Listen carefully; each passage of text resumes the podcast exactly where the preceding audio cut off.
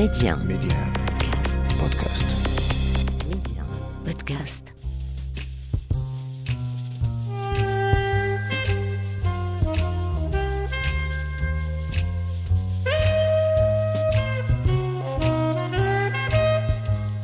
À travers une série d'interviews exclusives, Rencontre avec est un carrefour de dialogue avec des faiseurs, des personnes uniquement habitées par des valeurs comme le savoir-faire, le savoir-être ou encore le mieux vivre ensemble.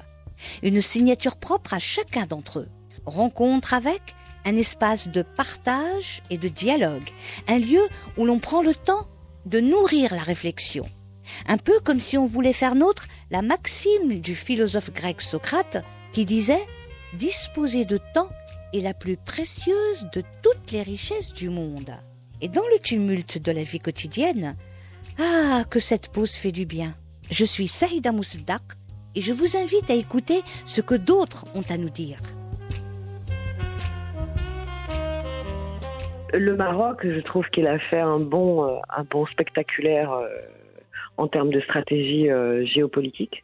Je vois un pays qui a des dirigeants brillantissimes, qui sortent des plus grandes écoles, qui a un monde digital qui, qui est là et qui, et qui demande qu'à qu'à être recueilli. Hein. Il y a une intelligence digitale hors, hors norme, même dans les quartiers pauvres. Je vois un pays qui avance, un pays qui se qui, qui, était debout, mais maintenant qui, qui, qui est à la tête droite, qui veut qu'on lui parle comme, comme tout pays, en win-win, comme on dit. Euh, et j'en suis très fière. J'admire le travail qui a été fait. Le Maroc a, a, a une autoroute devant lui.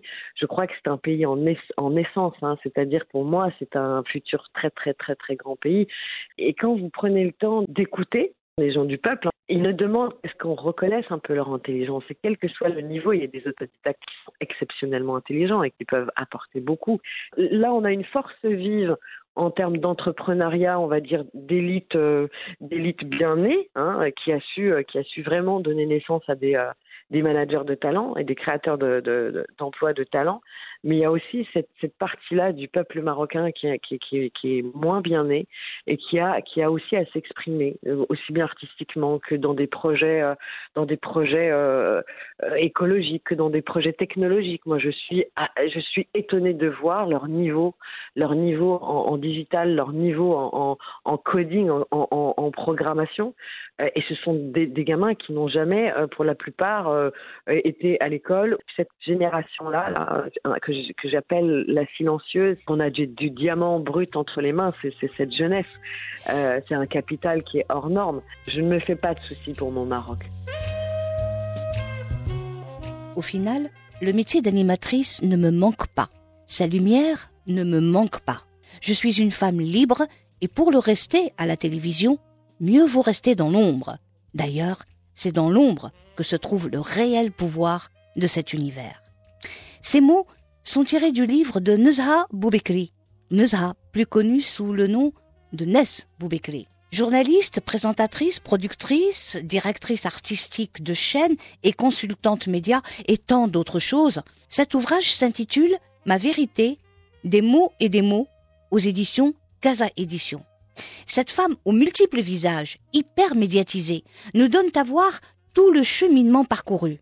Un parcours de vie qui va du royaume du Maroc en passant par un contrat au sein d'une boîte américaine de construction de structures aluminium, un peu comme les bâtiments du quartier de la Défense à Paris. Contrat à risque, bien entendu, mais c'est le début d'un autre monde et Nezha le sait, Nezha le sent. La suite? Eh bien, France 2, TF1, Europe 1, excusez du peu, faisons de Nes un visage, une silhouette et une voix connue et reconnue au sein des médias francophones. Cette femme qui transpire le talent s'est construite seule, à la force du poignet. À force d'apprendre toujours, de s'acharner au travail tout le temps, d'enfoncer les portes, Nezha Boubekri en a oublié qu'elle était une jeune femme pétrie par des valeurs familiales bien ancrées et musulmanes. Dans un monde, les coulisses du monde médiatique français, où on ne l'attendait pas, pire, où on parle à sa place, où on se permettait même de parler à la place des musulmans. Ce livre est un cri de colère. Colère justement pour ceux qui parlent pour elle, pour ceux qui se considèrent légitimes en mettant dans un fourre-tout musulmans et noirs, banlieues et dealers, mais aussi ces enfants des banlieues que l'on renvoie forcément à l'invisibilité et qui pourtant ont tant de choses à nous apprendre et à faire de leur vie. Tout y passe. Les médias aux ordres, les voix politiques qui se sont éteintes par peur. Bonjour, Nzhabou Bikri. Vous êtes consultante? Alors, j'ai plusieurs casquettes. J'ai une casquette de consultante pour développer euh, des chaînes de télévision complètes euh, du programme, des stratégies de communication, de tout. Donc euh, en fait, mon travail, ça va être de prendre vraiment, on va dire, l'idée sur le papier et d'en faire quelque chose de, concret qui existe de, la régie finale à, à l'animateur. Voilà, jusqu'au jusqu'au téléspectateur. Quels sont principalement vos plus gros clients? Parmi les plus gros que j'ai faits, pour, pour, vous donner un ordre d'idée, parce qu'il y a aussi beaucoup de clauses de confidentialité hein, quand sûr. on est consultant. Et euh, mais bon, par exemple, euh, TF1 m'avait ouais, m'avait demandé de remplacer euh, 10 heures de programme sur sa grille. D'accord. Donc presque de créer une chaîne dans la chaîne. Euh, Canal Plus nous avait demandé de créer la première chaîne cyber du monde, donc Ouais. qui s'appelle aujourd'hui Game One. MCM a été développé dans plus de 80 pays. Et puis Disney aussi, le groupe Disney, Disney Channel, euh, quand, euh, quand ils veulent s'implanter, voilà, c'est l'audit de création de chaîne. Donc c'est euh, voilà, une partie, euh, c'est une partie de de ce que je sais faire. Et puis après, il y a, y le consulting en termes de, stratégie pure de programme euh, et, de direction de programme ou de process de rédaction, de choses comme ça, ou, euh, de couleur d'antenne, tout ce qui est euh, id- identité visuelle. Puis, puis après, après j'accompagne, oui, après je vais accompagner des grands dirigeants, des politiques sur, sur l'incarnation des messages et la prise de parole en public, mais pas que. Pas que, c'est beaucoup plus. c'est beaucoup plus mentaliste en fait. Mais c'est passionnant. Et à côté de ça, voilà, je vais développer des applications pour le marché mondial de la pub, des choses comme ça. Nazira, il faut dire que vous avez une très longue carrière, euh, pas seulement dans la durée, mais euh, condensée dans le milieu médiatique. Euh, Oui. Vous êtes, je vais prendre mon temps parce que tellement vous êtes, justement. vous êtes chef de pub, directrice, vous avez été. Euh, Ouais. Et vous l'êtes toujours d'une certaine façon, mais on va voir ça progressivement. Donc, vous avez été chef de pub, directrice de marketing et de communication, animatrice sur France 2 TF1, directrice artistique, animatrice sur MCM, journaliste et chroniqueuse chez Europe 1 et auteur du livre Ness, ma vérité, mes mots et mes mots. Mes mots M-O-T-S et mes mots M-A-U-X. Oui. Alors, on sent un véritable engagement parce qu'on en prend plein la gueule. Excusez-moi l'expression. On en prend plein la gueule avec votre bouquin. Euh, le genre de personne qui, euh, très connue, qui a une, euh, une notoriété bien établie, des deux côtés de la Méditerranée en plus, et qui dit Ah, ça suffit, basta. Maintenant, il faut que je parle.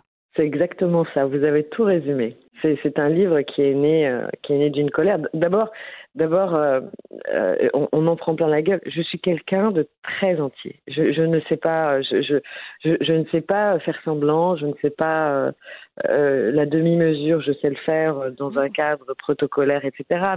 Mais, là, là, c'était vraiment stop, stop. Là, si on continue comme ça, nous allons tous tous contre le mur. Et, euh, c'est, un livre qui est né, euh, qui est né d'une colère, d'une colère, d'un constat de, déflagration euh, qui, se passe sous, notre nez et à une vitesse grand V, et avec une espèce d'amateurisme dans le monde des dirigeants qui est assez spectaculaire et effrayant en même temps effrayant. Bon, je, je viens du média, je, je, je, connais le mécanisme du média.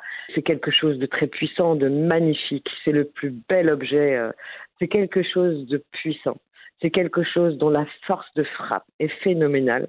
Seulement, seulement, il y a des fous qui l'ont compris. Et là, avant de parler de fous pour, pour, pour des terroristes, pour des, des, gens qui ont utilisé aussi les, différents canaux de médias pour, pour transmettre des idées complètement suicidaires. Mais, mais le problème, c'est que là, on a des gens sensés qui ont fait des grandes écoles, qui sont intellectuellement plutôt de, de, de, très haut niveau, avec, avec une pensée structurée, ouverte sur le monde, qui voyagent et qui vous sortent des choses dignes d'un beauf dans un bar PMU. Et là, là, là, je me dis non, il, faut que quelqu'un parle parce que je ne supporte plus qu'on parle pour moi et qu'on parle pour nous. Et puis surtout, vous ne supportez plus que euh, des Maghrébins, des, des personnes étrangères euh, en France, ayant une carte de séjour ou ayant la double nationalité même, euh, ne, ne parlent même plus, n'aient plus accès à des médias pour dire ben non ça c'est pas nous le terrorisme c'est pas nous les, musulmans ne sont pas fautifs de, des problèmes du monde entier Exactement. Euh, c'est quelque chose qui devient euh, presque automatique. On est en train de fabriquer une espèce de pensée unique et une image du musulman, hein, globalement, qui est, euh, qui est assez caricaturale et qui est musulman égale terroriste, égale, égale dealer, etc. etc. J'avais noté que depuis le 11 septembre 2001, hein, c'est-à-dire, mais vraiment peut-être une heure après les attentats, c'est-à-dire qu'on était vraiment euh, au moment où la deuxième tour s'écroule. Et, je vois le mécanisme s'enclencher. Je vois ce que l'on appelle la construction de l'ennemi, la fabrication de l'ennemi. Mm. Et là, on a une société qui est traumatisée. On a George Bush euh, qui est au pouvoir avec sa coalition chrétienne. Et là, en fait, c'est George Bush qui déclenche une espèce de guerre religieuse avec ce fameux euh, axe du mal qui détermine euh, le musulman et le monde musulman comme étant euh, euh, le diable et donc la, bête à abattre. Et à partir de ce moment-là, tous les médias américains vont rentrer dans, une espèce de fabrication d'images totalement fantasmées du musulman. Hollywood va s'y mettre aussi. il y a peut-être deux ou trois médias et quelques experts qui vont euh, qui vont euh, euh, donner l'alerte dès le lendemain de, de, des attentats en disant attention à ne pas à ne pas faire n'importe quoi. Et évidemment tout ce qui commence aux États-Unis par effet papillon arrive en, en, Europe. Et l'Europe et les médias européens ont évidemment basculé dans cette espèce de, de, biberonnage de masse avec des, choses totalement fausses. On l'a vu, euh, on l'a vu avec ce qui s'est passé en Irak. Euh, on l'a vu, euh, on l'a vu sur plein, plein, plein de sujets. Ou, même aujourd'hui, les gens qui, ont été acteurs de, cette mascarade disent eux-mêmes tout était complètement monté, préfabriqué. Quand on sait que normalement une information a plusieurs degrés de vérification avant d'être diffusée, là, on a fabriqué dans l'esprit de masse euh, on a légitimé dans l'esprit de masse le fait que le musulman est l'ennemi et donc quel que soit l'endroit, le conflit est légitime. La mort et le sang sont légitimes. Euh, je ne sais pas si je suis claire dans le mécanisme, mais, mais c'est comme ça que les, les choses ont, ont, commencé. Et il y a beaucoup d'experts en, en, géopolitique et géostratégie euh, qui, euh, qui en parlent clairement. Hein. La construction de l'ennemi, c'est pas quelque chose qui date des attentats de New York. Durant la deuxième guerre mondiale, hein, ça a été le cas aussi. Hollywood avait aussi participé au truc. Donc, si vous voulez, c'est une machine, c'est une véritable machine c'est une machine de guerre. C'est une machine de guerre. Le média est un outil de guerre. On, a, on a la force de frappe militaire, hein, et puis on a la force de frappe, une autre force de frappe qui peut être aussi militaire, qui est donc le média. Ce n'est pas sa vocation ce n'est pas la vocation. Pour moi, le journalisme, c'est le, journalisme, c'est un sacerdoce. C'est comme, c'est comme le médecin qui, qui, euh, qui, qui jure et qui, qui prête serment. Il y a des métiers comme ça qui sont des métiers d'humanité, qui sont des métiers qui servent au monde. Euh, le, journalisme, c'est la garantie d'un bon fonctionnement des démocraties. Avec et à partir du moment, avec une éthique, évidemment, et c'est pour ça qu'il est, euh, qu'il est le garant du bon fonctionnement d'une démocratie. S'il n'a plus d'éthique, alors les démocraties sont en danger. C'est clair, net et précis. Et, ce qui, moi, m'a mis hors de moi, c'est que, bon, on, connaît un peu euh, l'ascenseur émotionnel des, États-Unis. Leur puissance est, non négociable, elle, est ce qu'elle est. En revanche, la France, la France, son histoire, sa culture, euh, son impact sur l'histoire des, droits de l'homme et, des droits sociaux dans le monde, est, immense.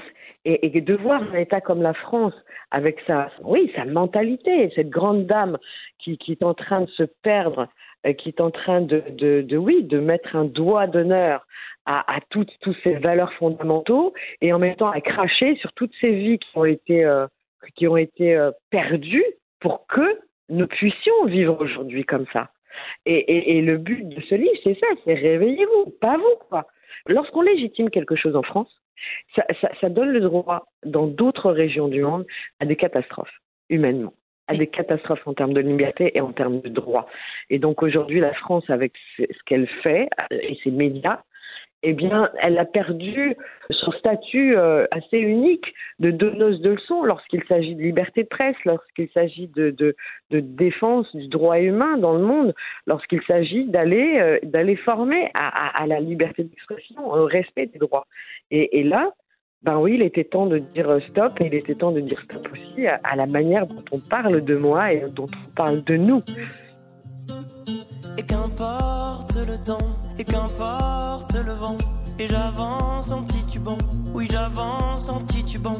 Comment te dire ce que je ressens? Comment faire pour faire autrement que ça?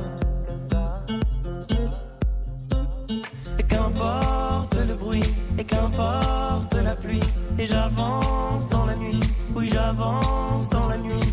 Comment ne plus jamais t'aimer ainsi Comment faire pour que je t'oublie? Dis-le-moi. Sous le ciel immense et sous mes draps, sur les bords de mer, je pense à toi. Quand je pleure, pleure et quand je ris, je me dis, me dis que toi aussi. Sous le ciel immense et sous mes draps, sur les bords de mer, je pense à toi. Quand je pleure, pleure et quand je ris, je me dis, me dis que toi aussi.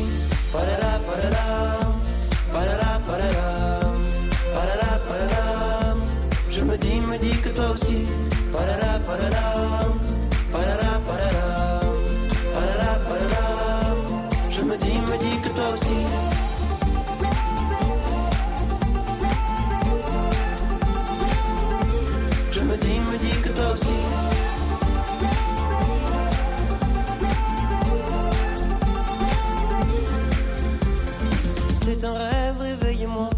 C'est fait, je n'y crois pas. Et c'est bien fait pour moi. Oui, c'est bien fait pour moi. Comment fait-on pour s'éloigner de soi? Comment sort-on de ses propres pas? Dites-moi. soudain sous le vent, sous le bruit de la pluie, sous la nuit titubant, titubant, sous je fuis. Je suis parti pour mauvaise raison, je suis parti loin de la maison et depuis. Sous le ciel immense et sous mes draps, sur les bords de mer, je pense à toi. Quand je pleure, pleure et quand je ris, je me dis, me dis que toi aussi. Sous le ciel immense et sous mes draps, sur les bords de mer, je pense à toi. Quand je pleure, pleure et quand je ris, je me dis, me dis que toi aussi.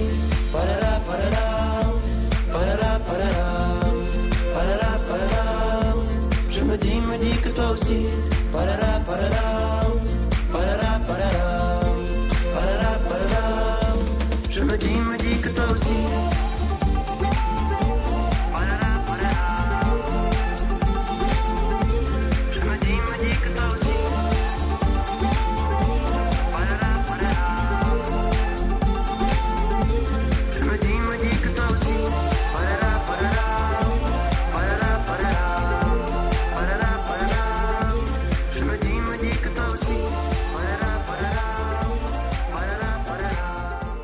La montée d'un personnage euh, euh, tel que Zemmour en France, le fait qu'on lui ait ouvert toutes les antennes, le fait qu'on on l'a laissé euh, dire tout et n'importe quoi, qui ne peut même pas être vérifiable, est-ce que ça, ça met véritablement en danger la démocratie? En fait, en fait. Euh, Parce que, excusez-moi, euh, enfin, il est suivi par beaucoup de gens. Est-ce que ce oui. sont des gens qui pensent comme lui, ou est-ce que ce sont des gens qui euh, en ont marre de tout ce système et euh, se disent bah je vais voter Zemmour? Je crois qu'en fait il y a les deux. C'est un peu un vote contestataire, hein, histoire de dire euh, euh, non, on n'en peut plus, euh, il faut que les choses changent. Et puis il y, y, a une partie euh, des gens qui euh, adhèrent à ces idées parce que parce que biberonné depuis depuis Mitterrand, qui a donné euh, la voix au Front National. Hein, il faut pas, il faut s'en souvenir quand même. C'est une erreur de la gauche. Et en fait, euh, si vous voulez, la construction d'un Zemmour ne, se, ne se fait pas uniquement sur un laps de temps aussi court c'est vraiment quelque chose qu'on a fait, qu'on a construit dans le temps euh, pour banaliser. Euh, Zemmour n'aurait pas pu faire les chiffres qu'il fait aujourd'hui s'il était arrivé comme un cheveu sur la soupe, comme l'a fait euh, le président Macron, par exemple. Ça aurait été impossible. Donc, donc si vous voulez, pour, pour, pour construire ce genre d'individu et ce genre de pensée et ce genre d'outils, parce qu'en fait, Zemmour n'est qu'un clown, un outil des stratégies politiques c'est quelqu'un que l'on met là un peu comme un, une chose un peu monstrueuse, faire peur, diviser, pour qu'à la fin on puisse dire bon bah euh, la France ne veut pas basculer euh, dans l'extrême. Ça date pas de Macron, ça date pas de Sarkozy.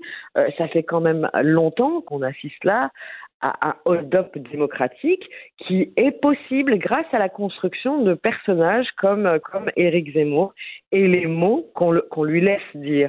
Est-ce que la France est en train de basculer dans un nationalisme acide? J'ai envie de vous dire, j'espère que non, mais euh, j'aurais aimé vous dire non. Mais, le fait de normaliser des propos qui sont interdits par la loi, le fait de mettre des gens qui tiennent ces mots-là à des heures d'écoute extrêmement importantes n'est pas anodin c'est quelque chose qui est, préconçu, qui est, c'est une stratégie de, de, long terme en plus. C'est pas une stratégie euh, court-termiste. C'est une stratégie pour qu'on s'habitue à cette espèce de, de, salade euh, assez nauséabonde et donc qu'on crée et qu'on divise euh, aussi l'opinion publique.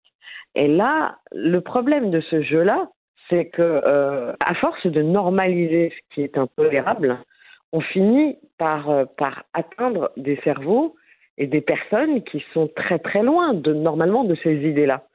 Et, et, lorsque vous commencez à discuter avec des gens de gauche, des gens qui étaient euh, voilà de ce qu'on appelait la, gauche ouverte sur le monde, même la droite, hein, là on n'est pas, on n'est vraiment pas dans des discours euh, d'extrême droite. Et, et, là vous entendez même des gens de gauche vous sortir des éléments de langage. Enfin le révisionnisme c'est pas quelque chose qui est légal de, de dire sur un plateau de télévision vous ne devriez pas vous appeler Mohamed ou X ou Y, ce n'est pas légal. Et de voir des institutions comme le CSA, qui est un peu le gendarme de tout ça, qui veille au grain euh, juridique, mais qui veille aussi à ce que les chaînes respectent leur cahier de charge. Et le CSA ne dit rien. Donc à partir de ce moment-là, vous comprenez vite que ce sont des, manœuvres politiques, mais ce sont des manœuvres politiques qui, à, long terme, finissent par créer les dégâts qu'on constate aujourd'hui. Et c'est pour ça qu'il faut dire stop stop à ce genre de, de, machiavélisme dangereux. Il ne faut pas oublier que qu'on on a tous été à l'école, qu'on a vu ce que ça a donné euh, les dérives. On a vu ce que ça a donné euh, euh, durant la Seconde Guerre mondiale, de tenir et, de s'habituer à cette normalité-là, de désigner l'autre comme comme l'ennemi, comme d'essayer de l'effacer, d'essayer d'effacer sa culture, son histoire, ou bien d'essayer de systématiquement de le mettre dans la case noire, dans la case de l'ombre. Ça fait peur. Aucune élite culturelle, comme à l'époque, ne s'est exprimée face à des gens comme Zemmour, face à des gens comme comme Finkelkraut ou d'autres. Hein. On a vu, on a vu euh, à l'antenne que, que, que, des intellectuels euh, aux idées assez nauséabondes. Même si je suis pour la liberté d'expression, la liberté d'expression, elle doit s'arrêter là où commence la loi. Et c'est valable pour tout le monde c'est cela qu'on invite euh, toujours sur les plateaux de télévision dans les débats. Exactement, exactement. C'est pour ça que je vous dis tout est cohérent en fait. On a effacé tous les intellectuels de gauche qui venaient hein, taper du poing sur la table quand les choses dérapaient en disant stop. À l'époque, on, était capable d'organiser de, des grands concerts autour de la paix, autour de l'humanité. Et aujourd'hui, en fait, les intellectuels de gauche, les grandes gueules, entre guillemets, bah, euh, sont devenus totalement muettes. Euh, muette pourquoi? Parce que la peur au ventre d'être euh, trucidé sur les réseaux sociaux ou tout simplement blacklisté euh, sur les médias. Donc du coup, on a quoi? On a Finkelkraut, on on a la bande des trois là, euh, qui, qui, qui à chaque fois vient nous servir la même soupe et, le même ennemi. Et donc, quand on commence à fabriquer une réflexion intellectuelle de la sorte, parce que là, pour, pour le coup, c'est fabriqué, c'est voulu. Sinon, on met en contradiction les gens, on met en contradiction les intellectuels. Et c'est comme ça que moi, j'ai connu la télé. C'est comme ça que j'ai toujours connu euh, la télévision ou, la presse ou, quel que soit le débat.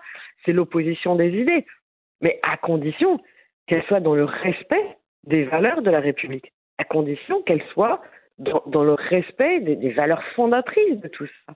Et là, on est à des années-lumière de ça. On est à des années-lumière de ça. Aujourd'hui, on a assisté même au, fait que le questionnement devient presque criminel.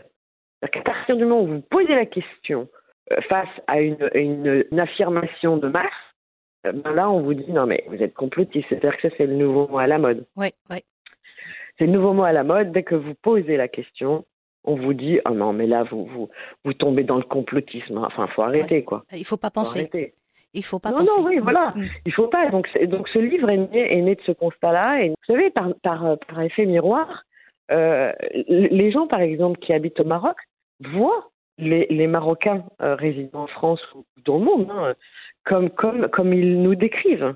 Et c'est terrible, c'est terrible parce que 90% des, Marocains euh, qui sont installés sont pour la plupart de la classe moyenne, pour la plupart très bien intégrés, pour la plupart respectant toutes les, euh, valeurs fondatrices de la République, respectant absolument tout. Et en fait, il, il est terrible, un, d'être attaché ici, et terrible aussi d'être attaché chez soi, dans son pays d'origine. Moi, parfois, oui, j'ai eu le sentiment d'avoir honte au Maroc, d'avoir honte d'être euh, d'être vu uniquement par ce prisme-là. Et j'avais envie de dire que non, il n'y a pas que ça. Il n'y a pas, nous ne sommes pas ça. Nous ne sommes pas ce qu'ils disent de nous. C'est pas vrai. C'est pas vrai.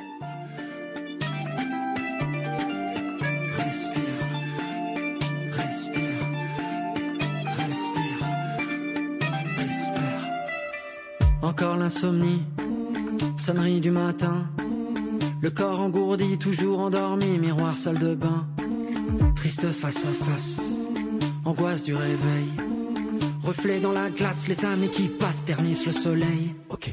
Au flash d'infos, les crises, le chômage, la fonte des glaces, les particules fines, courir après l'heure, les rames bondées, les passes tombent regard, la vie c'est l'usine hamster dans sa roue. Tichel grand bourreau, faire la queue partout, font la gueule partout, la vie c'est robot. T'as le souffle court, respire, quand rien n'est facile, respire, même si tu te perds, respire, et si tout empire, espère. T'as le souffle court, respire, quand rien n'est facile, respire, même si tu te perds, respire, et si tout empire, espère.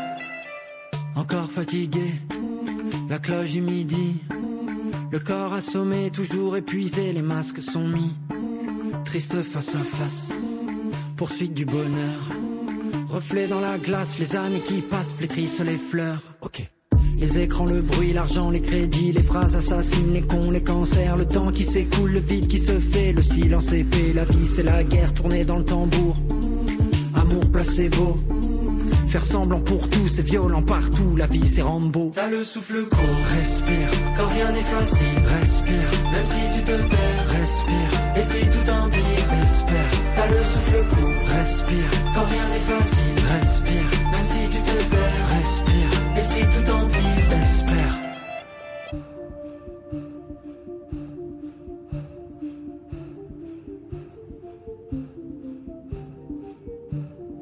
Les yeux ouverts ne trouvent pas le sommeil, dans le lit tourne tout le temps.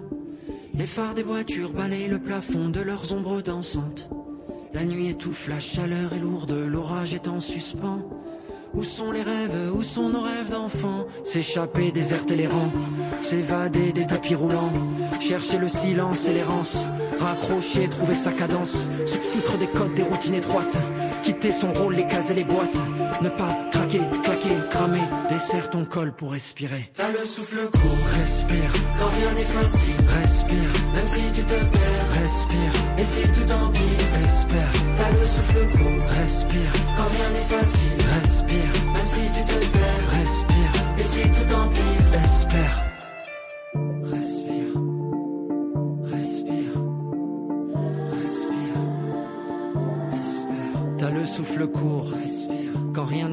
n'est facile, respire, même si tu te perds, respire. et si tout empire, espère. D'ailleurs, le, le cliché de l'arabe, vous ne vous rendiez pas compte en fait que vous étiez arabe. Vous avez toujours avancé dans la vie euh, forte de vos convictions, forte des valeurs que votre papa et votre maman, votre famille vous a inculquées.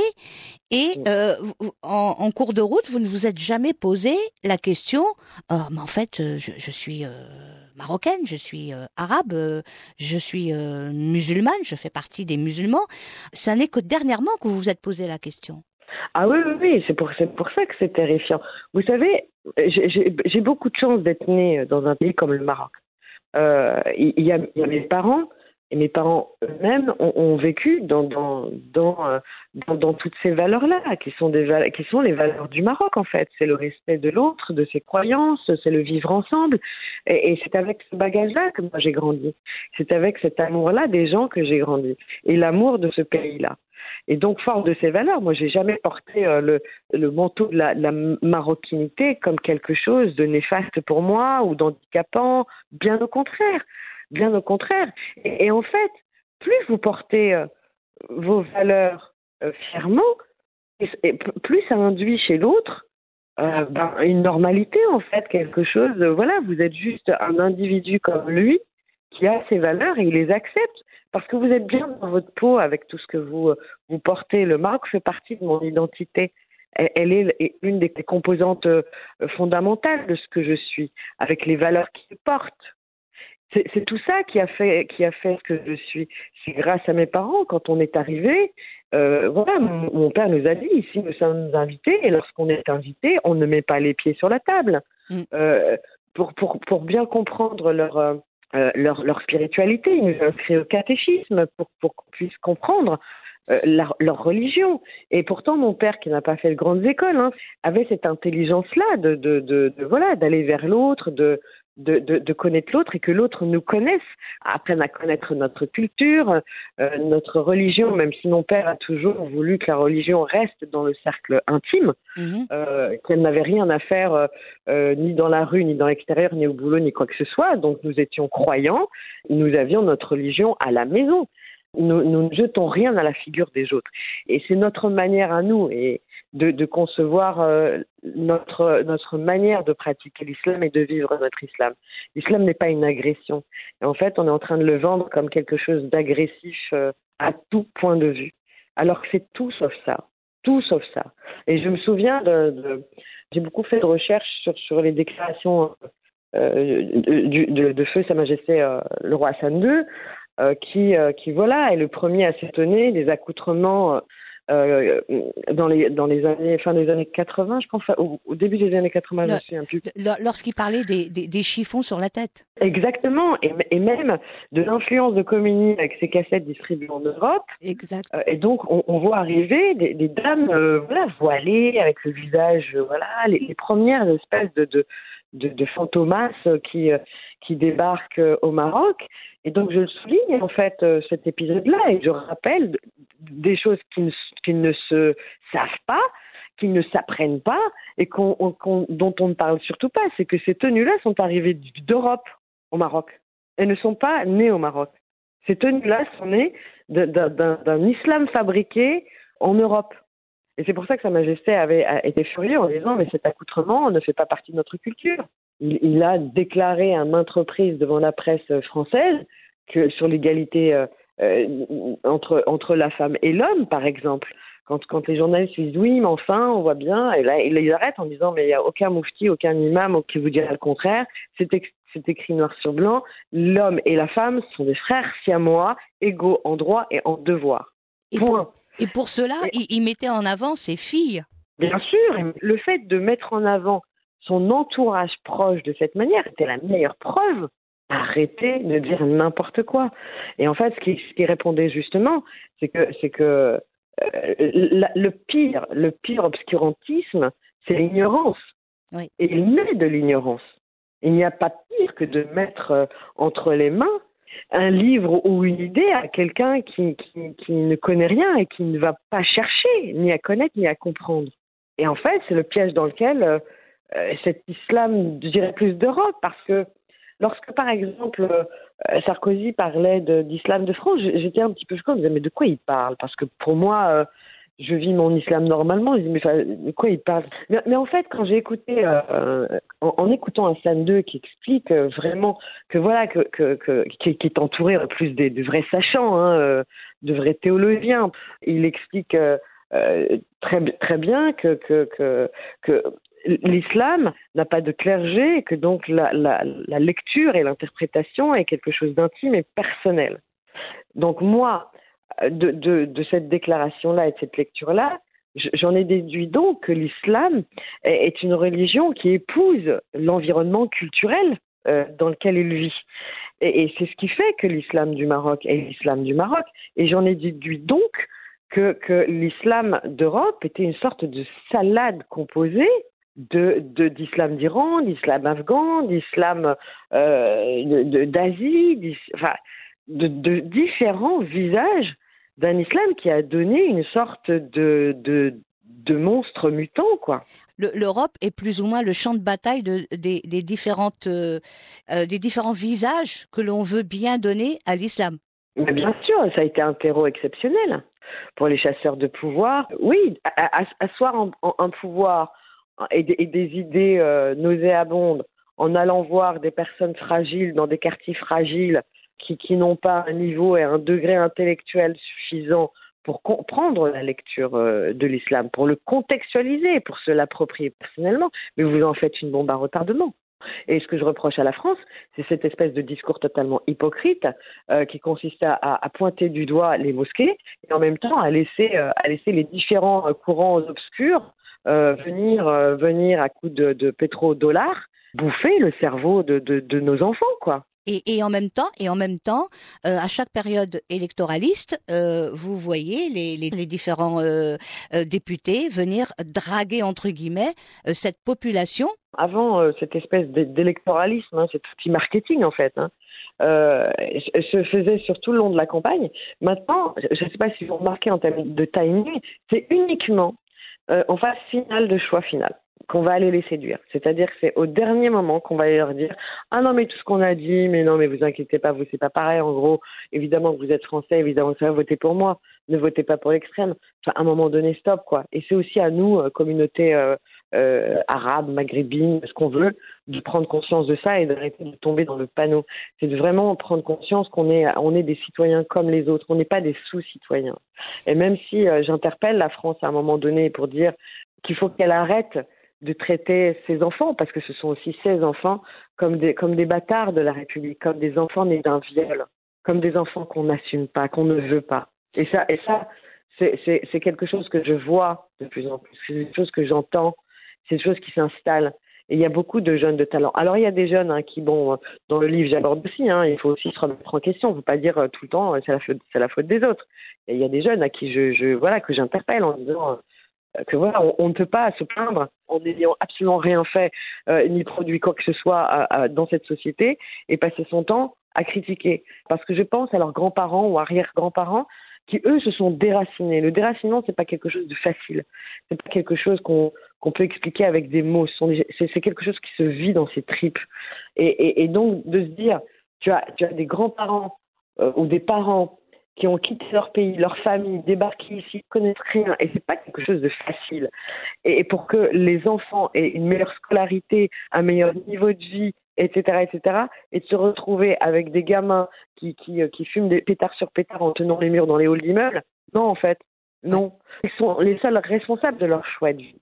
Et qu'à un moment donné, si on ne se bouge pas, si on ne se rend pas compte des chances que l'on a, on arrête de se plaindre. Dès lors que vous, que vous montrez la possibilité de perspectives différentes à ces gamins, alors ils vous accompagnent et ils vivent. Et plus il y aura d'actions comme ça, et mieux ce sera. Plus on créera de ponts entre la banlieue et le monde réel, hein, parce que la banlieue, pour moi, ce n'est pas la France, quoi.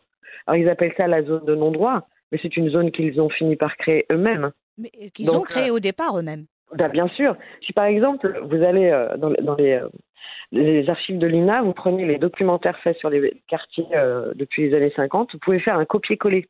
Ouais. Et vraiment un copier-coller de toutes les problématiques sociétales. On a souvent, voilà, des gens pauvres, les mêmes problèmes de violence, de, de, délinquance, voilà, parce que le fait d'être dans un environnement euh, social défavorisé, eh bien, favorise euh, toute forme de délinquance, etc. Donc ce n'est pas euh, l'arabe du coin qui vient semer la zizanie dans les banlieues françaises. Ça a toujours existé. Avant, il n'y avait pas d'arabes. Il y avait euh, des Français. Ouais. Ensuite, il y a eu des Français, des Italiens. Voilà, il y a eu euh, Italiens, le Portugais. Mmh. Ensuite, il y a eu les Polonais. Euh, bref, c'était relativement blanc. Puis on a vu arriver euh, l'Afrique du Nord et l'Afrique. Euh, alors déjà, il faut savoir que eux, au départ, n'avaient pas accès à ces quartiers-là. Ils avaient plutôt accès aux bidonvilles et, et, et, aux, aux, logements insalubres. Et en fait, ce qui, ce qui change dans l'angle de traitement des sujets, au, au départ, dans la majorité jusqu'à jusqu'aux années 2000, on a un regard euh, bienveillant de, l'animateur, enfin du, présentateur qui lance le documentaire, il est outré par les conditions. On, sent quand même de l'humanité et vraiment de l'intérêt dans, euh, dans, voilà, dans les conditions de vie de ces gens et de la vie de ces gens. Ce qui change à partir de, de ces 20 dernières années, c'est l'angle de traitement et la manière dont on vend le sujet. C'est-à-dire qu'il n'y a plus aucune objectivité et l'angle est tout de suite en attaque en, en, en discrimination, en, en, mensonge sur, euh, sur, euh, sur absolument tout. Et dès le lancement, si vous voulez, il y a un parti pris qui est posé. Et le parti pris, on sait, vous et moi, lequel est-ce. C'est ce qui change. Et, et donc, c'est ce, euh, c'est ce qui correspond au climat ambiant que l'on connaît et qu'on a vu euh, évoluer euh, ces 20 dernières années et qui, euh, qui mène ouais, à quelque chose de dramatique. Moi, quand je vois que, que dans les banlieues, il y a des viviers, la banlieue est un vivier de talent, un vivier de création. Ça, c'est la première des choses. Euh, mais que personne n'en parle. Et que ça, ça n'intéresse personne d'en parler parce qu'on a envie de continuer à dire que de toute manière, ces gens ne produisent que des voyous, en gros, et, que, et ne fait qu'augmenter euh, les chiffres des statistiques négatives. Et ça ne fait mais, pas vendre. Mais, et ça ne fait pas vendre. Une fois, j'avais j'avais demandé à Arlette Chabot euh, dans son émission politique. Oui. J'avais dit mais Arlette, pourquoi pourquoi tu mets systématiquement un, un gosse de banlieue en survêt qui s'exprime mal pour représenter la communauté euh, maghrébine ou musulmane? Elle me regarde cache et elle me fait mais parce que ça intéresse personne le reste. Donc je, je trouve ça aberrant. Et c'est une journaliste, hein, c'est une journaliste, donc elle est censée quand même avoir un peu d'éthique, etc. C'est-à-dire que on, a, on a un vrai discours assez hypocrite euh, des médias euh, ces dernières années qui consiste à dire discrimination positive, diversité, laissons de la place, etc. Mais enfin, je leur dis, arrêtez de faire les hypocrites, puisque comment voulez-vous qu'un outil qui participe, mais à 2000%, à, à, à créer le déficit d'image de cette population-là, puisse changer les choses en mettant des gens, soi-disant, de couleur, etc. Non, en fait, tu, tu vas rien changer, c'est toi qui participes à le créer. Donc, en quoi mettre un, noir, un arabe, un jaune, ce qu'on veut, à l'antenne, va changer le discours? À partir du moment où ton discours ne change pas, euh, que je ne me retrouve pas dans le récit que tu me livres, à partir du moment où, tu continues à me raconter la même histoire et donc euh, à livrer une version de l'histoire dans laquelle je ne me reconnais pas, alors que tu sois blanc, jaune, noir ou quoi que ce soit, ça ne changera rien. Pour moi, la vraie problématique, elle n'est pas dans la représentation ethnique, elle est dans la manière dont on parle de, des gens, dans la manière dont on les intègre dans, la, dans le récit sociétal. Et, et mettre, mettre un, un Mouloud ou une Jamila qui raconte la même histoire ne change rien en termes de référent, bien au contraire. Bien Yves, au contraire. Yves Bigot, dans, dans votre livre, dit exactement Ouais. la même chose. Ah oui, oui, oui, oui. Ah oui, mais avec Yves, on est, on est totalement d'accord et j'étais assez euh, surprise parce que c'est très difficile d'avoir euh, dans, dans ce contexte-là et à ces postes-là des réponses honnêtes et sans langue de bois, Mm. euh, sans faire de politique, euh, sans voilà. Et là, j'étais vraiment sur- surprise parce qu'ils ont pratiquement tous été, euh, ils m'ont donné leur vérité vraie. Et, et, et Yves, Yves a été exceptionnel parce que parce que il, il, il a, il a, il a complètement euh, validé euh, ma réflexion, mon constat, et, et est allé parfois plus loin parce que je, je, je pose la question en ces termes est-ce que je suis parano lorsque je fais moi mon propre constat? Je me dis peut-être que, que je manque de- de- d'objectivité et donc je vais poser la question aux dirigeants des chaînes ou aux ex-dirigeants de chaînes pour, pour qu'ils me donnent leur version. Et en fait, Yves a été, euh, a été génial parce qu'il n'a pas, il n'a pas fait de, de langue de bois et il a fait exactement le même constat que moi en parlant de cette fameuse boîte de Pandore qui s'ouvrait. En gros, ce que l'on voit là est le prémisse de quelque chose qui n'est pas beau si on ne fait rien. Je suis un noir, ma peau est blanche, et moi j'aime bien ça. C'est la différence qui est jolie.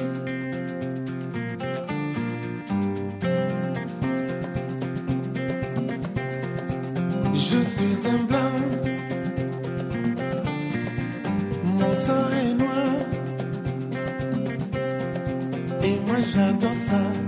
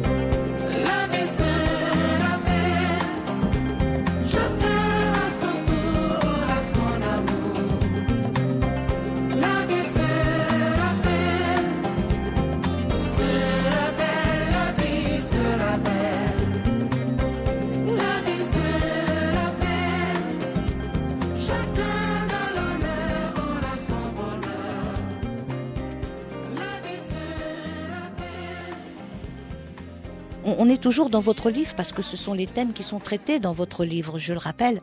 Est-ce que vous croyez que le problème vient à la base de l'enseignement Des pays comme les anglo-saxons, ils ont cette chance de mettre en avant le winner, le, les sports.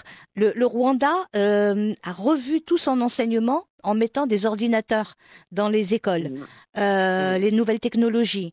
La France, elle n'a rien compris à l'enseignement. Les immigrés, dès qu'ils arrivent en France, ils inscrivent leurs enfants, puisqu'ils veulent une vie meilleure pour leurs enfants, ils inscrivent leurs enfants la plupart du temps dans les écoles catholiques. Parce qu'il est connu, en Tunisie, en Algérie, au Maroc, il est connu que les écoles catholiques ont un très bon enseignement et ça Oui. permet aussi euh, d'ouvrir l'esprit aux enfants. Est-ce que vous croyez que l'enseignement est problématique en France? Moi, j'ai connu la, la, la, la belle école française. C'est beau comme métier euh, de, de transmettre. Et, et je crois que le problème, c'est la transmission et la qualité de la transmission. Euh, je crois que la problématique, elle vient de là. Avant les quartiers, vous aviez un lycée, etc. Mais le, le lycée était composé aussi bien de, du, du fils du médecin que, que du fils d'ouvrier, que de l'espagnol, que du maghrébin, que Ouais. de l'asiatique. Ouais. Aujourd'hui, le, le vrai problème, c'est que c'est qu'on a ethnicisé les quartiers. C'est là, c'est là où on a américanisé un peu la problématique.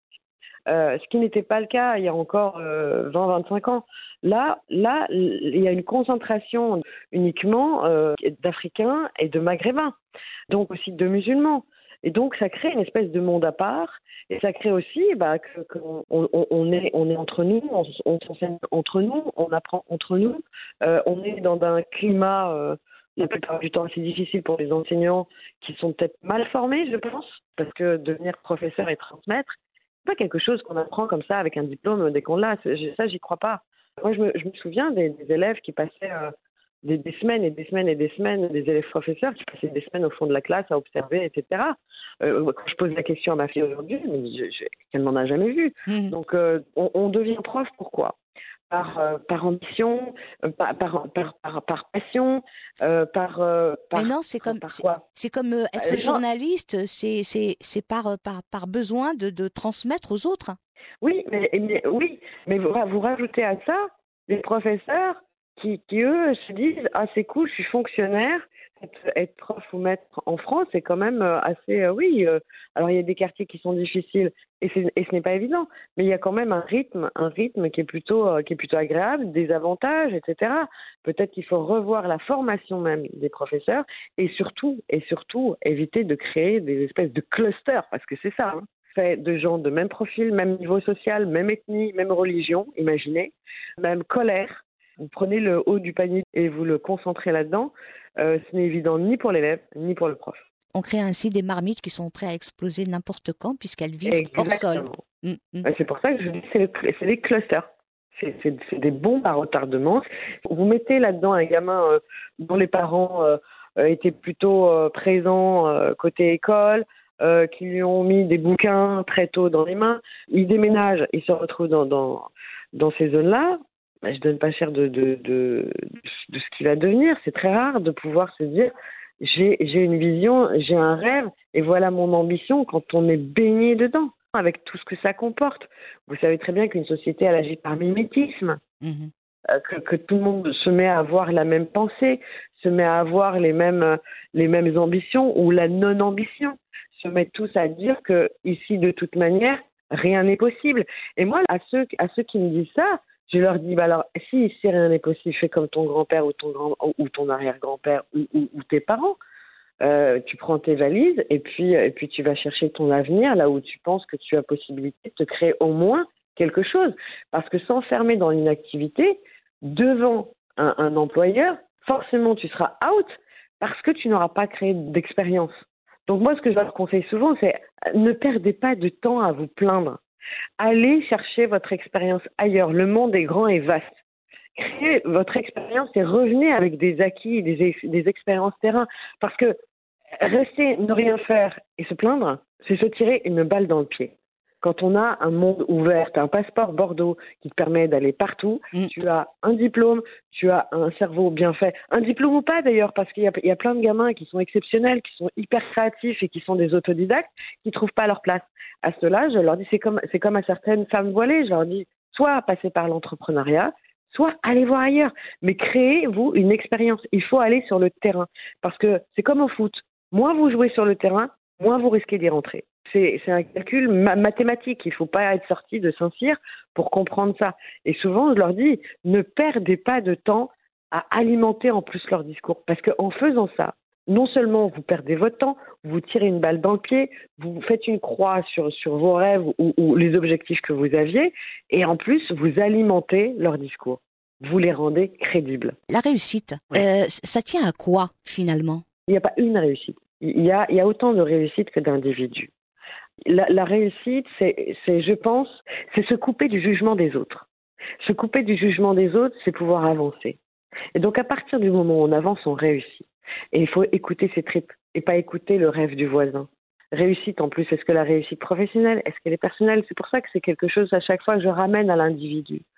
Euh, parce que parce que ma réussite n'est pas la vôtre, elle, elle, elle est pas celle de ma fille, elle est pas et, donc on, a chacune, chacun notre vision propre de la réussite et c'est celle-là qui doit s'exprimer. À chaque fois, je leur dis ne calque pas ta réussite sur, le, sur, sur celle des autres, ne calque pas tes rêves sur ceux des autres, ne te forme pas là-dessus. Écoute-toi et écoute ce que tu as envie de faire et va au bout. Donne-toi les moyens de le faire et de se couper de, de tout de tout jugement extérieur qui crée euh, qui crée l'ego mauvais en fait, qui crée l'ego mauvais et cet ego mauvais hein, qu'on a tous euh, de manière assez euh, universelle, on l'a on l'a tous rencontré.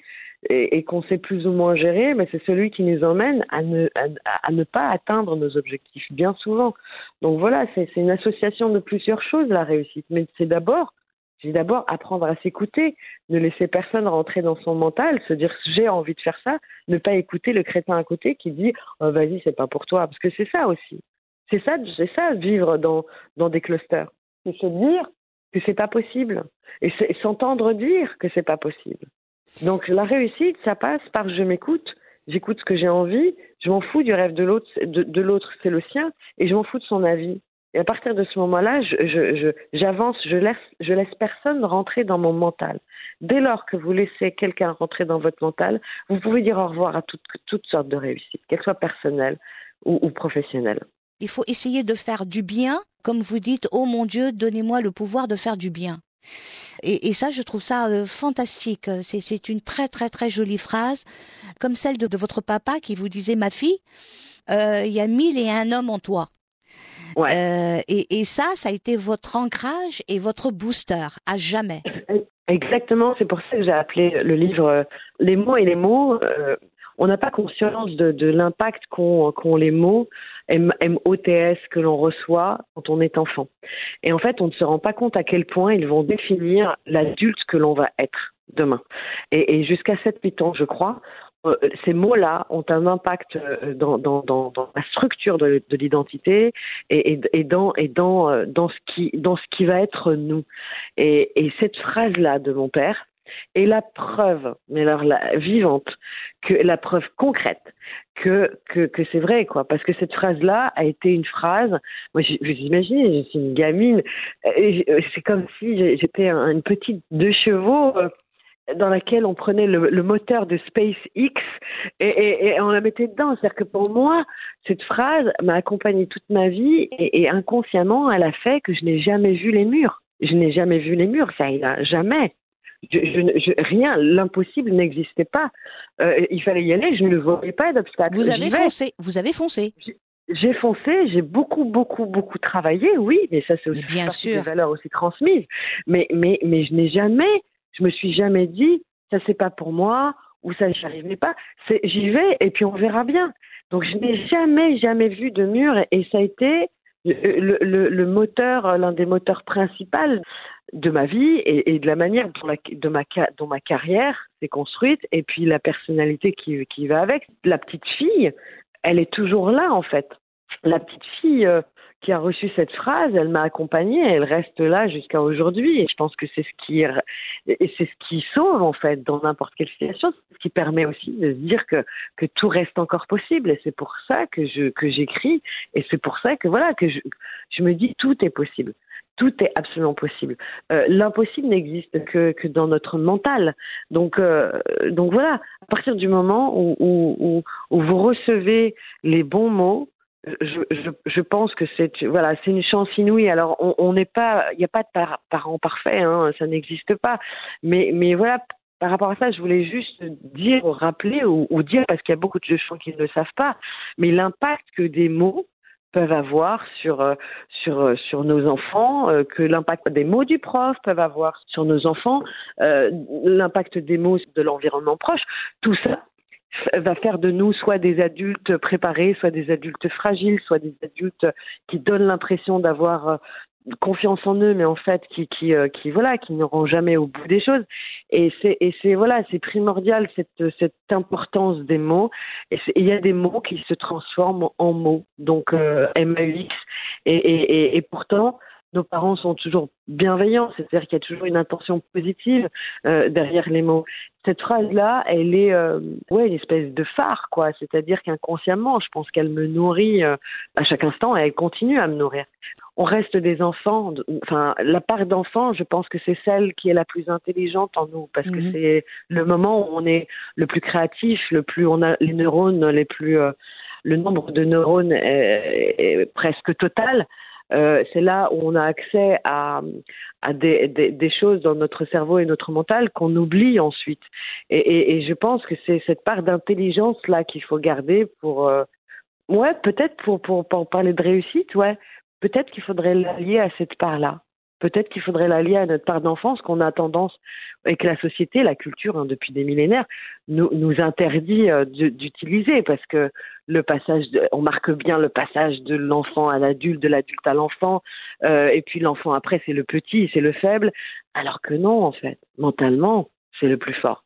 On a tout à prendre des enfants et on, a stratégiquement nous à garder en nous cette part et cet enfant euh, bah, qui, qui, qui, qui ne nous quitte jamais en fait, sauf qu'on ne le sait pas. La majorité ne le savent pas. Il faut juste le titiller de temps en temps, mais il est toujours là.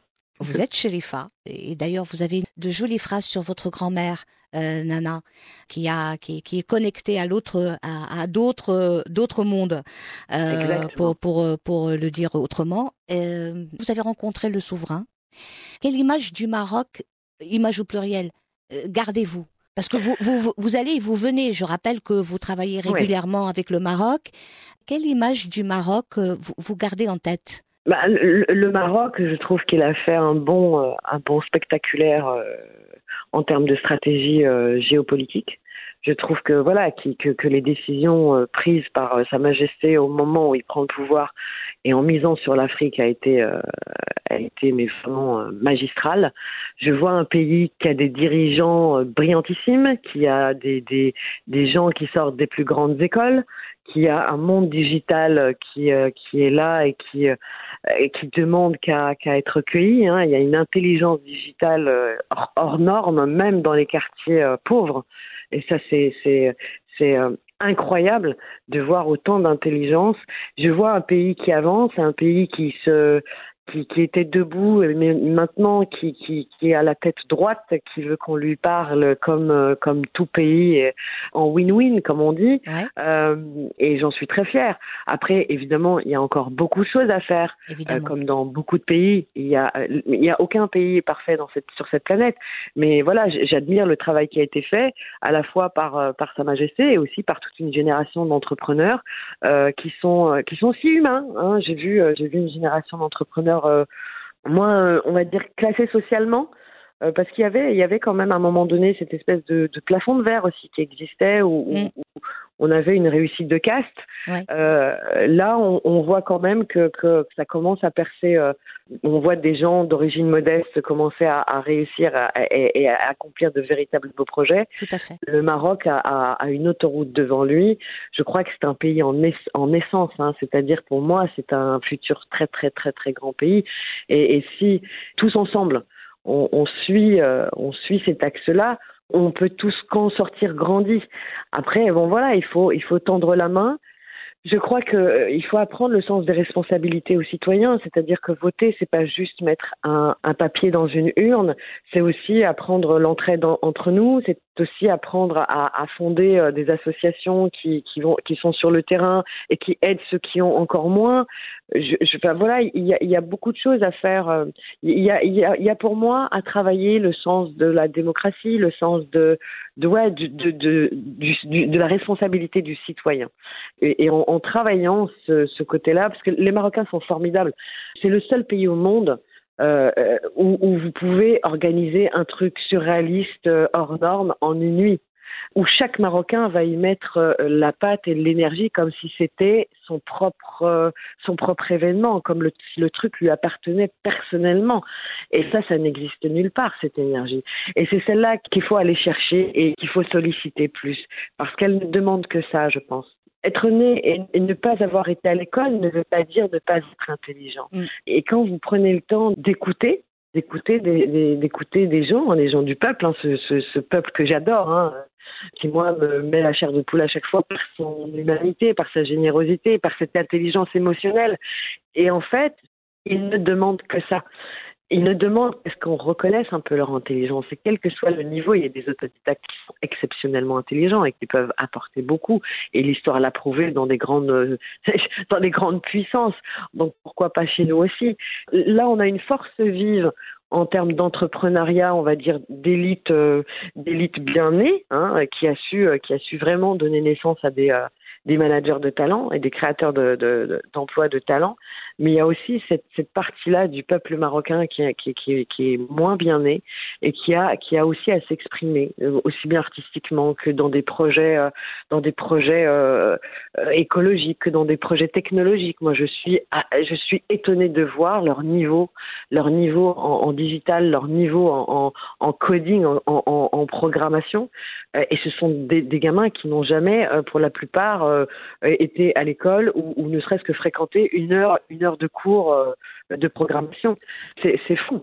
Et c'est pour ça d'ailleurs que les- la Silicon Valley et, et, et certaines grandes puissances du numérique viennent faire leur, euh, leur marché, euh, leur marché des cerveaux en Afrique. Et, on est en train aussi, enfin, on a compris euh, ces intelligences-là, et euh, il y a des, des écoles qui sont formées du côté de Ben Gurir, euh, du côté de chez vous, Ah, j'en entendu parler, oui. Voilà, le, Ouais, ouais, ouais, le oui. 1337, Ouais, ouais. par exemple, des écoles avec des, des vrais petits génies de, l'informatique, et euh, et il y en a une qui a ouvert à Tétouan maintenant. Euh, donc c'est c'est vraiment génial. Et en matière d'associations, des associations pour l'éco-développement, pour l'agriculture, il y J'ai a vu qu'il y avait beaucoup de choses, beaucoup de choses sur place. Oui, oui.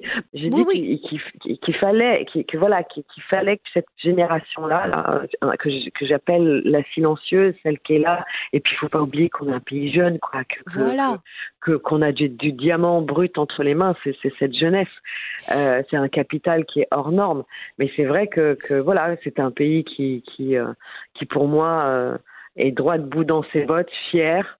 Et, et comme comme comme sont fiers, comme est fier chaque Marocain, quoi. Oui. Et on, on, on a on a ça en, en commun, cette espèce de, de non pas une fierté mal placée, au contraire, cette espèce de, de fierté à être ce que l'on est et à se bagarrer pour rester ce que l'on est, culturellement, historiquement, euh, fier de fier de, de, de voilà de, de notre identité marocaine et de, de toute sa construction, parce qu'elle n'est pas née, euh, euh, elle n'a pas 100 ans, elle a elle a elle a plusieurs siècles, donc tout, tout ça, moi, m'émeut beaucoup, cette espèce d'amour pour le Maroc, cette espèce de patriotisme, de voilà, on y va ensemble. Vous allez euh, voir quelqu'un, vous dites voilà, j'ai ça comme projet, vous pensez que c'est surréaliste Avec eux, c'est possible. Mm. Alors, alors oui, on va se prendre la tête, mais au final, ce sera magnifique.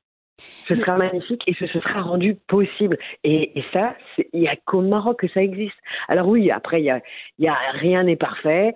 Il est en chemin pour devenir, euh, comme comme je disais, de la France, euh, là, cette grande dame. Le, le Maroc est, est déjà un, un, un, un grand homme, un grand pays. Je ne me fais pas de soucis pour mon Maroc. C'est pour ça aussi que tout le monde le regarde un peu jalousement. On arrive euh, maintenant à la fin de notre entretien. Entretien basé, je le rappelle, sur la sortie de votre livre, Naissent ma vérité, mes mots et mes mots, chez Casa Édition. Alors, Nezha, avez-vous quelque chose à ajouter? Trouvé que l'interview était magnifique, euh, qu'on a pu aborder plein de thèmes. Ah ouais, ouais. C'est vraiment chouette parce qu'on est vraiment parti de, de voilà, il y a eu l'enfance, la famille, le- euh, les médias. On, on, on a abordé euh, presque tout ce qu'il y a dans, dans, dans le livre. Et merci beaucoup, beaucoup, beaucoup parce que ça me touche énormément. Ça me touche beaucoup de, de voilà quand j'ai en face de moi quelqu'un qui, qui qui livre mes mots en fait et qui livre mes mots en entier. Et ça c'est vraiment chouette. C'est voilà c'est la plus belle réponse en fait. Et ça j'aime beaucoup ça et les les témoignages que je reçois de gens bah, qui comme vous disent mais mais c'est fou t'as réveillé des, des souvenirs. Euh, il y a énormément de gens qui qui m'ont écrit en me disant mais c'est que voilà le fait d'avoir ouvert des portes leur avoir voilà que les gens euh, sachent que que c'est possible euh, que voilà en tout cas tout a été dit et, la, seule chose que je rajouterais, il y a un chapitre qui s'appelle Les grandes portes. Dans mes moteurs de vie, il y avait mes parents, évidemment, la réussite, etc., pour dire merci à mes parents. Il y a, a les mille et un hommes de mon papa. Il y a aussi cette entrée au Maroc qui était très difficile pour nous et qui a, et c'est en écrivant le livre que je l'ai revécu avec sa douleur, sa violence. Et, en fait, je me suis rendu compte que j'avais aussi un moteur colère. Et en fait, ce que j'ai fait, c'est que j'ai transformé cette colère en moteur positif. Et je me demandais, mais pourquoi on nous reçoit si mal à l'époque, euh, quand on arrivait aux, douanes marocaines? Donc j'ai essayé de comprendre, et donc du coup j'ai eu ma réponse. Et la réponse, elle est, la réponse, elle est que mon père aurait pu nous dire la même chose. Euh, le roi, feu Sa Majesté, euh, le roi Hassan II euh, voulait en fait qu'on ne voulait pas qu'on parte comme ça, il voulait qu'on parte mais qu'on revienne. Mm. C'est-à-dire vous, vous y allez, vous profitez de, de les- des- des écoles et vous revenez avec des compétences que nous n'avons pas encore. Mm. Est- et ça, ce sont ses propos. Et le fait qu'on soit resté, euh, ça, ça l'a agacé. Ouais. Il y a le fait qu'il ne supportait pas qu'on se tienne mal, par exemple, qu'un Marocain se comporte mal dans un autre pays euh, que le, si- que le sien. Il, il- il tenait vraiment à ce qu'on garde une très belle image du peuple marocain. Mm. Et, et- et il, avait, il avait peur, il avait cette peur aussi que, que ne s'efface cette marocanité, Mm. ce- ce- cette, cette, cette marocanité qui nous porte aux tripes. Et en fait, quelque part, euh, le retour par la grande porte, c'était ça, c'était revenir avec des compétences. Et c'était, voilà, les grandes portes, c'est peut-être un message pour lui dire, ben voilà, j'ai, j'ai, j'ai respecté euh, le deal et je suis revenu euh, par la grande porte. C'était, c'était un moment important pour moi que de venir euh, avec cette rencontre au palais. C'était un peu la, la, la boucle qui se bouclait pour moi. Et, euh, et, et, et Sa Majesté euh, Mohamed VI, euh, voilà, est extraordinaire. Moi, je sais que dès son arrivée au pouvoir, notre vie, elle a changé euh, radicalement à l'arrivée des douanes, par exemple. Parce que je crois que dès le lendemain, hein, il, me, il, me, semble, hein, si ma mémoire est bonne, dès le lendemain, euh, ça a été, je, je, je crois, son, sa première chose. Ça a été de, de faire en sorte que chaque Marocain soit bien accueilli chez lui. Et ça, en termes d'identité et de construction d'identité, vous ne pouvez pas imaginer le bien, le bien que ça fait.